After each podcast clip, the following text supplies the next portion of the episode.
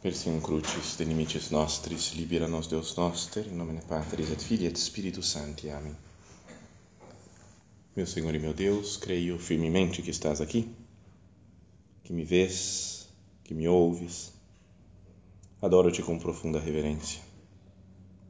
Peço-te perdão dos meus pecados e graça para fazer com fruto este tempo de oração.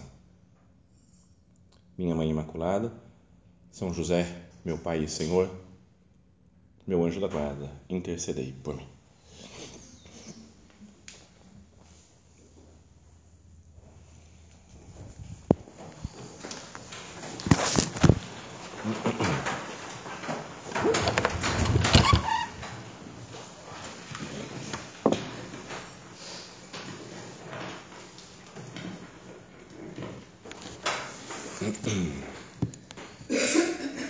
Naquele tempo, quando Jesus entrou em Cafarnaum, um oficial romano aproximou-se dele, suplicando: Senhor, o meu empregado está de cama lá em casa, sofrendo terrivelmente com uma paralisia. Jesus respondeu: Vou curá-lo. O oficial disse: Senhor, eu não sou digno de que entres em minha casa. Dize só uma palavra e o meu empregado ficará curado pois eu também, sendo subordinado, tenho soldados debaixo de minhas ordens. E digo a um, vai, e ele vai, e a outro, vem, e ele vem, e digo ao meu escravo, faz isto, e ele faz. Quando ouviu isso, Jesus ficou admirado e disse aos que o seguiam: Em verdade vos digo, nunca encontrei em Israel alguém que tivesse tanta fé. Eu vos digo: muitos virão do Oriente e do Ocidente e se sentarão à mesa no reino dos céus, junto com Abraão, Isaque e Jacó. Um oficial romano, né, que não era do povo judeu, portanto, ele se aproxima de Jesus. Ele é um, algumas outras traduções falam que ele é um centurião, né, que fala o centurião era um homem que era encarregado lá do, do dentro do Império Romano que tinha 100 subordinados, né? 100 soldados que estavam sob o seu comando. Então era um homem importante, né? que mandava nas pessoas, é um homem que resolve as coisas, é um homem que tem que ser decidido, né? que ser, tem que ser organizado, que tem que fazer as coisas acontecerem. Então é um, um centurião, um homem com poder que recorre a Jesus. Ele tem poder sobre muitas coisas organiza muitas coisas, tem poder sobre, sobre muitas pessoas, mas ao mesmo tempo sabe que não consegue tudo, que tem algumas coisas que estão fora do seu domínio. Em geral, né, acontece isso de pessoas que têm poder, né, acham que conseguem tudo, que podem coordenar tudo, a vida sua, a vida das pessoas, o mundo, né, que tudo está sob os seus pés para ser governado por ele. Mas esse homem ele tem claro, ainda que eu tenha subordinados, eu também sou um subalterno. Eu também tenho, tem gente que manda em mim, mas eu mando né, nos empregados também, falo para um, vai, ele vai, vem, ele vem, faço, falo para o meu servo, faz isso, ele faz.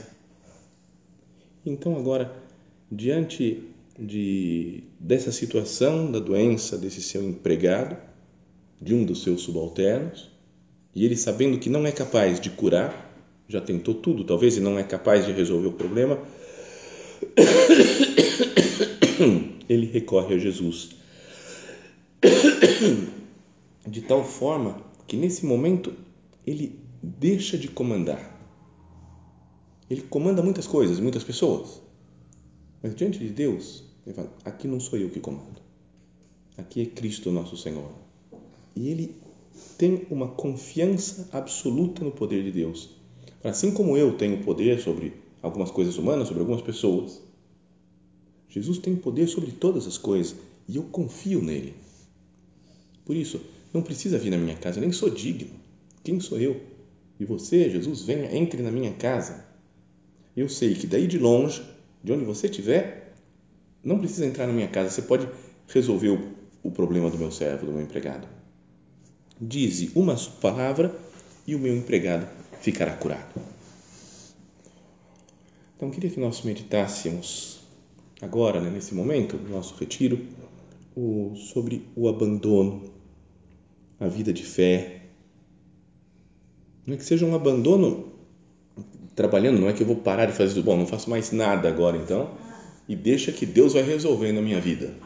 Não, não é assim, né? Deus, a gente tem que fazer coisas, né? Como esse, esse, esse centurião, ele continuava trabalhando, continuava mandando nos seus subalternos, mas tenha consciência de que tem coisas que é Deus que tem que fazer.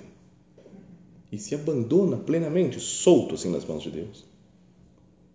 Que nós também né, façamos como nosso padre nos ensinava, né, de colocar todos os meios humanos, quase como se não existissem os sobrenaturais. Né?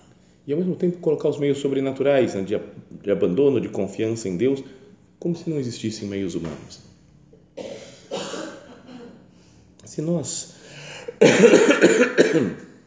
pensamos um pouco, fazemos um pouco de exame sobre a nossa vida, acho que a gente encontra um defeito, que é esse daqui de não se abandonar é um, é um defeito, diria, das pessoas boas.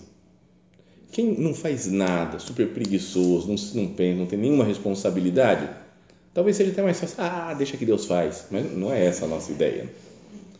Mas quem, em geral, cumpre as suas funções, suas tarefas, é profissionalmente responsável, quando faz um plano de vida espiritual, organiza, coloca horários para o seu dia, cumpre esse plano, sabe organizar bem as coisas, tem a cabeça bem clara, bem organizada, né, que pega uma coisa aqui, pega outra lá, organiza pessoas.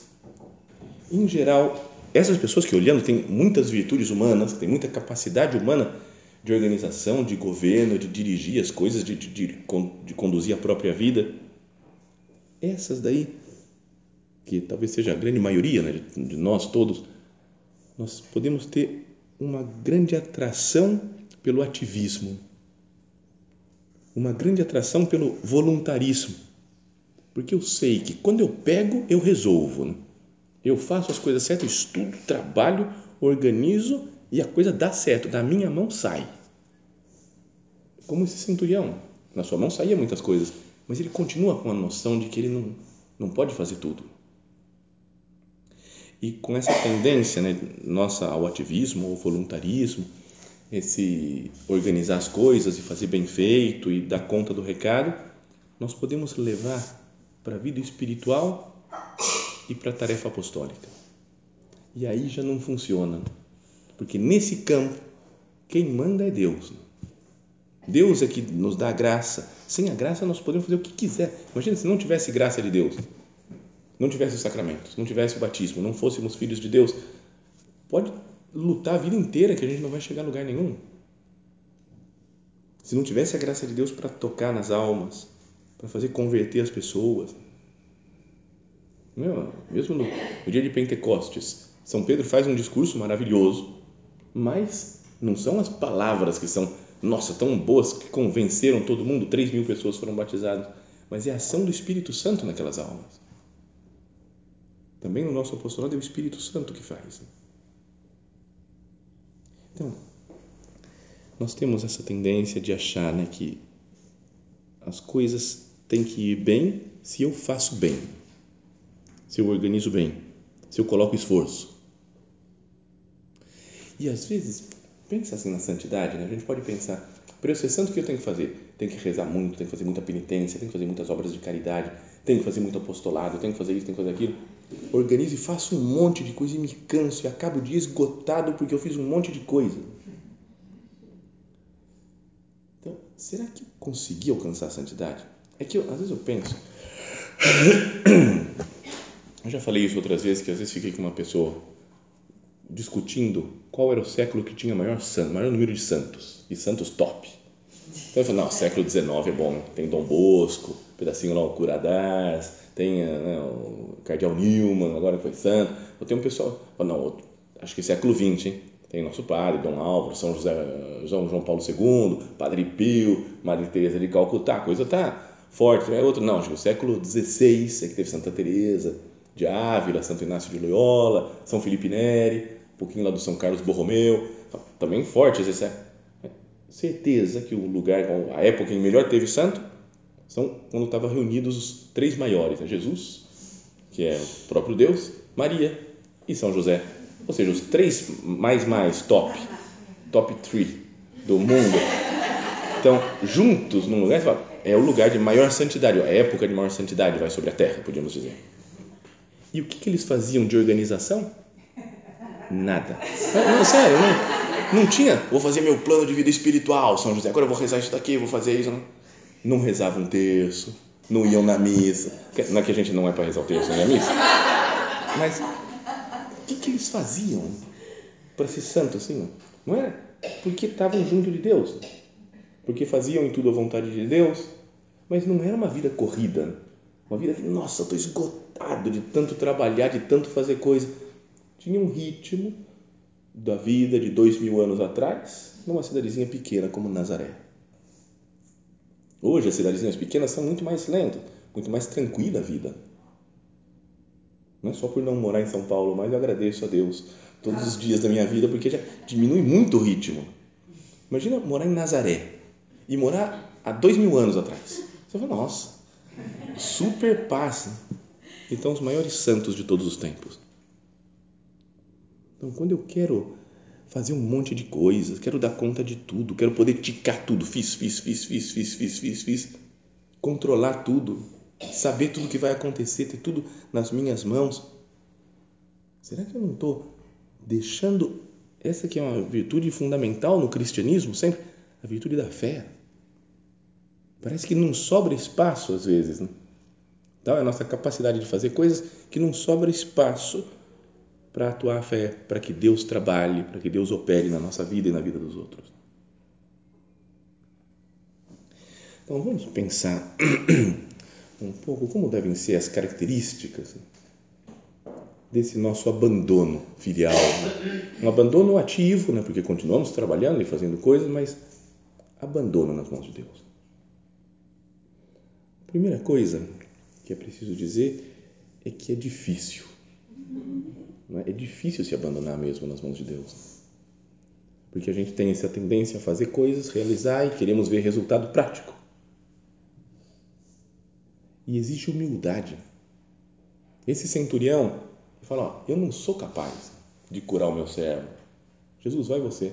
E, ó, nem, mas nem precisa ir na minha casa. Eu nem sou digno. Eu confio plenamente que você, de onde você estiver, você pode curar o meu servo. É preciso passar né, por uma, uma mudança existencial essa segurança que nós temos em nós mesmos e nas nossas obras.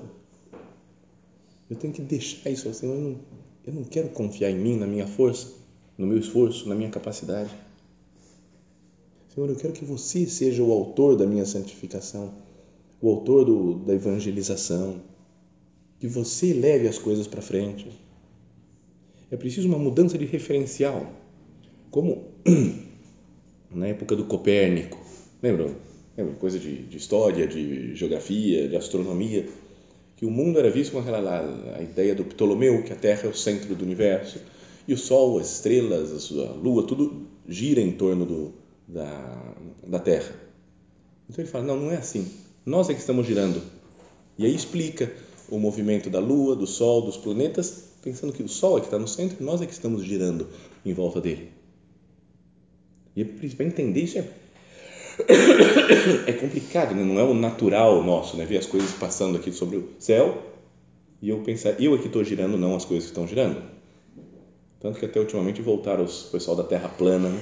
que coisa muito doida. Era 1400 já, o Copérnico já sabia que não era assim, né? Bom, não, antes, antes, antes de Cristo, já sabia que a Terra era redonda, mas agora tem um povo que voltou à Terra plana, é muito louco. É das coisas que eu mais gosto de assistir agora no YouTube, é ver o pessoal falando de terra plana. E você morre de rir. É mais engraçado que qualquer comédia. Não vou falar disso aqui. Porque poderia ficar até o fim da meditação só contando os exemplos loucos que aparecem. Bom, mas a ideia é que a gente precisa de uma revolução copernicana. Eu, vou, eu tenho que não sei, ver diferente. Né? Não sou eu o centro. Não sou eu que faço. Não sou eu que alcanço a minha santidade. É Deus é que me transforma. É Deus que, que guia a minha vida. Tem uma supernumerária que é muito boa, muito, gosto muito dela, faz muitos anos que eu não vejo, mas ela contou uma vez uma história de quando ela era pequena, criança, menina, ela convivia com as famílias de italianos também que estavam sempre na casa dela, iam na casa deles, voltavam, não sei se viajava para a Itália, vinha para cá. E as crianças ficavam brincando o tempo todo, ela com os outros menininhos dessa família italiana, e cada um falava na sua língua. E se entendiam bem, não tinha nenhum problema, aquela coisa. Mas de vez em quando, quando brigavam, o menininho italiano ia correndo para a mãe dele e falava: Mamma, mamma, aquela ali pensa que comanda. É, aquela lá acha que ela manda, né? Aquela, o que ela está achando que ela manda no jogo? E aí ela falava: E eu tenho que tomar cuidado para que não fique assim a vida inteira achando que eu que comando. Deus está olhando para mim e falando: ah, Aquela ali pensa que comanda. Coitado. É, é difícil para nós né, acreditar que, não, que é Deus que comanda, que é Deus que faz. Então, é mesmo, até mesmo quando a gente fala de oração, né, que é importante a gente ser pessoas de oração, mas até isso, o ativismo, a confiança nas nossas forças pode cair dentro da oração. Se eu rezar 200 estampas, orações do, sei lá, 200 Ave Marias, aí eu consigo. É isso que eu tenho que fazer. Então a gente fica fazendo um treinamento de cada vez aumentar mais o número de orações. Penitência. Quanto mais penitência eu fizer, mais eu consigo. Com esse raciocínio, eu não estou tirando o poder de Deus de novo. Tem um monte de gente que fala, padre, qual que é a oração certa para conseguir tal coisa? Não é assim mandinga, né? Oração não é mandinga. Faz assim, dá três pulinhos, joga um pouquinho de sal ali no coisa e você vai. Não. A oração é para que nós entremos no mundo de Deus para que nós mudemos o nosso ser, a nossa cabeça, o nosso interior e entendamos um pouco melhor como que Deus trabalha. Como Maria Santíssima, que fala que ela meditava, guardava todas essas coisas, meditando no seu coração. A Deus está atuando e eu vou fazer oração para entender, para compreender o plano de Deus. Mesmo os profetas, não é que eles tivessem um poder especial né, de falar as coisas do futuro mas Deus iluminava, Deus dá graça para eles entenderem primeiro a situação concreta, atual né, do mundo e depois falam, parece como se Deus está me mostrando que as coisas estão assim, vai acontecer tal outra coisa. Não é uma pessoa que tem por si só um poder, mas ela, na luz de Deus, entende a sua vida, entende a vida das outras pessoas, entende os acontecimentos do mundo. Então, que nós queremos enfrentar esse desafio né, de passar por uma mudança de referencial. Senhor, faz que eu mude, faz que eu confie, mas que eu olhe mais para você. Eu tenho que girar em torno de você, não você em torno de mim, meu Deus. Depois, outra coisa que acontece quando a gente se abandona mesmo e vive de fé é que a gente tem uma grande paz. Mas se a gente vive continuamente tenso, porque tem que conseguir isso, tem que conseguir aquilo, não sei se vai dar certo, não sei se vai acontecer isso, se vai acontecer aquele outra coisa. Será que não estou deixando de viver de fé? Não, eu quero saber tudo, quero controlar tudo, quero que o meu esforço é que faça acontecer as coisas.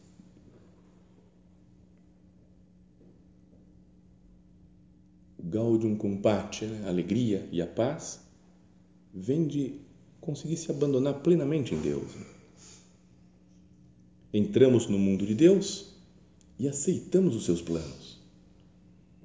A pessoa, quando quer fazer alguma coisa e quer com muito empenho, e fica nervoso se não consegue. Mas a pessoa que olha para Deus fala: Deus quis outra coisa, tudo bem. Sabe, não estou mais apegado tanto às minhas metas, às minhas ideias. Nosso Padre fala: quando te abandonares de verdade no Senhor, aprenderás a, a contentar-te com o que vier, a não perder a serenidade se as tarefas, apesar de ter exposto todo o teu empenho e utilizado os meios oportunos, não correm a teu gosto. Não, não saiu do jeito que eu queria. Tudo bem, não perco a paz. Porque terão corrido como convém a Deus que corra.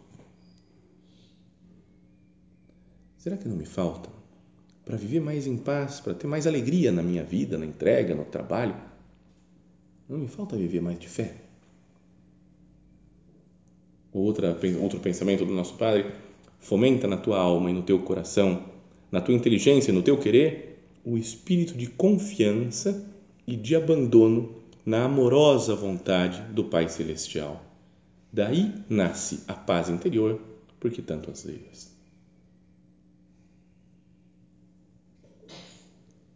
Que nós não busquemos a paz só por organizar coisas. Né? Tá certo que tendo as coisas organizadas, a gente certo, tem uma certa paz humana. Né? Beleza, está tudo organizado, tudo pensado, tudo preparado. Quando vinha, falaram que vinha pregar o retiro, faz um ano mais ou menos já. Eu falei, agora eu vou preparar com calma. Um dia cada meditação, vai com calma. Aí na última semana tive que preparar as 22 quase, assim, que a gente fica meio. Não consegui botar ordem. Mas depois, uma vez que estava tudo preparado, você fala, beleza, agora tranquilo. Agora é só falar o que está escrito aqui, não tem problema. Dá uma paz interior ter organizado as coisas, mas é uma paz humana. A paz para sempre, em todas as coisas, vem de se abandonar em Deus. Meu Deus, eu vou tentar fazer a minha parte humana. Se não der, eu estou nas suas mãos. Se as coisas não saíram como eu tinha pensado, ou essas coisas que não tem como organizar plenamente, eu deixo nas suas mãos. Por que, que me inquieto quando as coisas não saem do meu jeito? E depois uma terceira característica do abandono verdadeiro é que eu sou, passo a ser uma pessoa mais audaciosa. Parece o contrário, né? Quando a gente fala, não, quem é brigador mesmo que vai, organiza, faz e acontece, esse daí é muito mais audacioso do que quem, ah, não, vamos deixar que Deus faça. Mas o abandono verdadeiro não me leva a deixar as coisas, não me leva a diminuir meus sonhos, mas me faz pensar com o modo de pensar de Deus. Algumas coisas que para alguns falam, não, isso daqui não vai dar certo, calma, vamos organizar, vamos ser prudente. E a coisa é melhor não fazer. Agora, quem vive de fé, fala, não, mas Deus está pedindo isso daqui, eu tenho certeza, falei com Deus, Deus está querendo. Não sei como é que vai ser, mas eu vou arriscar. Em qualquer coisa, na vida espiritual, no trabalho profissional, né, no, algum, ao levar para frente algum empreendimento de apostolado, fazer coisas impossíveis. Nós não somos capazes, mas Deus é. Para Deus nada é impossível. Então, se eu entro no mundo de Deus, eu posso fazer coisas impossíveis. Lembra que falava São José Maria de sermos mais imprudentes? Às vezes a gente é super prudente, né? com prudência humana. A prudência é uma virtude, né? É preciso ser prudente, mas no sentido de pensar, analisar as coisas e tomar uma decisão. Mas às vezes dentro desse pensar e tomar essa decisão, tá colocar Deus no meio. Não ser só humanamente prudente. Ele fala: "Quero todos os meus filhos imprudentes", fazendo loucura, fazendo coisa meio doida, né, que parece aos olhos humanos que não tem muita lógica, não tem muito cabimento. Já falamos disso também outra vez, mas tem duas frases que se diz como exemplo de prudência, de bom governo, mas que acho que pode faltar às vezes essa certa imprudência que dá audácia de confiar em Deus. Uma delas é, é não vamos dar o passo maior que a perna. Calma, não vamos dar o passo maior que a perna. Alguém fala um negócio desse, fala, não, parece que é uma pessoa inteligente, experiente, que está analisando. Mas eu fiquei pensando, o que, que significa passo maior do que a perna? É onde a perna alcança. Eu fiquei imaginando, a pessoa dá um passo, mede aquela distância, o tamanho da perna, em geral, acho que o tamanho da perna é maior do que o passo que ela dá. Mas quando a gente está correndo, não. Quando você está correndo muito rápido, você dá uns, vai dando pulos e o passo seu fica maior do que a perna. E às vezes Deus pede para a gente correr. Né? Então tem que correr. De vez em quando o passo tem que ser maior que a perna. Então essa essa parece que esse conselho da prudência, não vamos dar o passo maior do que a perna, nem sempre funciona para as coisas de Deus. Às vezes ele pede mais velocidade. E a outra é, não vamos esticar o braço mais do que a manga. Também, frases assim, né, lapidares, você fala, não, beleza, então não vamos fazer isso. A gente pode perder o controle se começar essa atividade. Então, não vamos esticar o braço mais do que a manga. Mas não é que uma criancinha, quando está crescendo, a mãe fica louca porque compra uma roupa para o menininho, um dia, duas semanas depois já não serve mais, porque o moleque está crescendo, ou seja, está esticando o braço mais do que a manga. Então, é um sinal bom, Não é esticar o braço mais, é sinal que a criança está com saúde, está crescendo. Se eu estico o braço mais do que a manga, acho que é um bom sinal. Senhor, eu estou eu estou andando no seu ritmo. Então não dá mesmo, não dá para tomar conta de tudo, para cuidar de todas as coisas, porque a vida espiritual nossa, o apostolado pede mais coisas, vamos trabalhando e vamos fazendo coisas para Deus, que é normal perder um pouco o controle. Se eu só faço as coisas que eu sei que vão dar certo, não é que, é, que, que não tem perigo de errar, está tudo bem amarrado, onde, fica o abandono em Deus? Onde fica a fé? O próprio Opus Dei é obra de Deus. Lembra o bispo de Madrid, quando vieram perguntar para ele o que, que era esse negócio de Opus Dei, se era coisa boa, não era? Na época, um pouco depois da fundação da obra. E ele dizia: Esse Opus é verdadeiramente Dei. Essa obra é verdadeiramente de Deus. Então, para levar o Opus Dei para frente, é preciso viver de fé, viver sabendo que é Deus quem continua fazendo as coisas e, e me arriscar um pouco mais, né? confiar no poder de viver abandonado em Deus. Mas como é que vai ser isso aí no futuro? Não sei. Mas Deus está me pedindo, percebo na minha oração, conversando com Ele, eu, eu sinto que Ele está querendo que eu faça tal coisa. Mesmo que às vezes pareça que não tem muita lógica humana. Eu estou me arriscando. Tem um padre da obra, é uma figura, e que falou uma vez uma frase, ele, dentro do esquema, não é que, que é assim, mas ele, uma vez ele falou: Eu tenho muito medo de gente inteligente. Morro de medo. Não é que não, não, então é melhor ser burro, não pensar. A gente tem que usar inteligência né, para servir a Deus. Então ele falava brincando. Ele falava: É que a pessoa inteligente, você fala, vamos fazer tal coisa, ela começa a pensar, pensar, pensar, pensar, pensar, pensar, fala, não vai dar. E a pessoa que não é tão inteligente, que nem eu, ah, arrisca, vai fazendo isso. Aí vai saindo coisas, porque Deus é que vai fazendo, Deus é que vai trabalhando. Morro de medo de gente inteligente. Então, às vezes, quando eu encontro com ele perguntava: Oi, fulano de tal, gente boa, né? Inteligente. Então, dizer para cara, parece que é muito hiper responsável e não, se arrisca, e não arrisca. Bom, olha só o que fala Jesus aqui no final do, desse trecho do Evangelho. Em verdade vos digo: nunca encontrei em Israel alguém que tivesse tanta fé.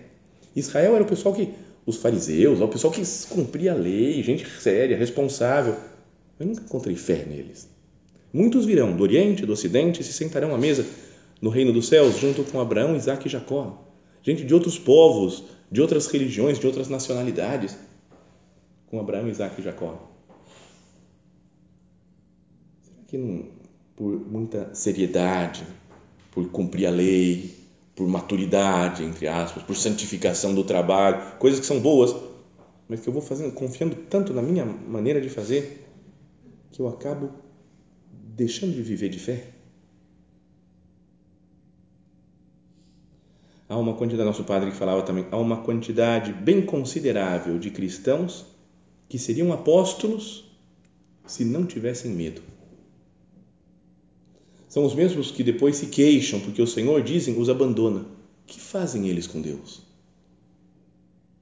Não é? Será que eu não abandono Deus quando eu tenho medo das coisas? Medo do apostolado, medo de dar a cara, medo de crescer, medo de, de arriscar alguma coisa na vida espiritual. Então, vamos entrar nessa, né, pensar nessa cena do Evangelho.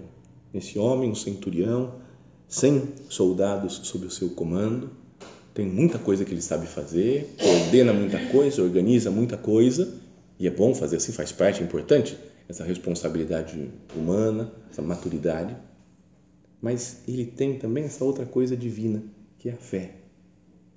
E se abandona nas mãos de Deus, Senhor, eu não sou digno de que entres em minha casa. Dize uma só palavra e o meu empregado ficará curado. Que nós também sejamos assim, gente que, que é responsável, que pensa nas coisas, mas que, sobretudo, vive de fé, de abandono nas mãos de Deus. Que Deus, nosso Senhor, possa, vendo o nosso comportamento, falar isso também. Em verdade, vos digo, não encontrei em Israel ninguém que tivesse tanta fé. Que Deus fique impressionado vai com a nossa fé, porque deixamos Ele trabalhar na nossa vida, na nossa vida espiritual, nas nossas tarefas. Santa Maria é mulher de fé também. Na visita que ela faz a Santa Isabel, Isabel diz, né, bem-aventurada tu que creste, tu que tiveste fé, que se cumprirão todas as coisas que te foram ditas da parte de Deus. Nós também, né, com intercessão de Nossa Senhora, seremos bem-aventurados se crermos cada vez mais na ação de Deus na nossa vida.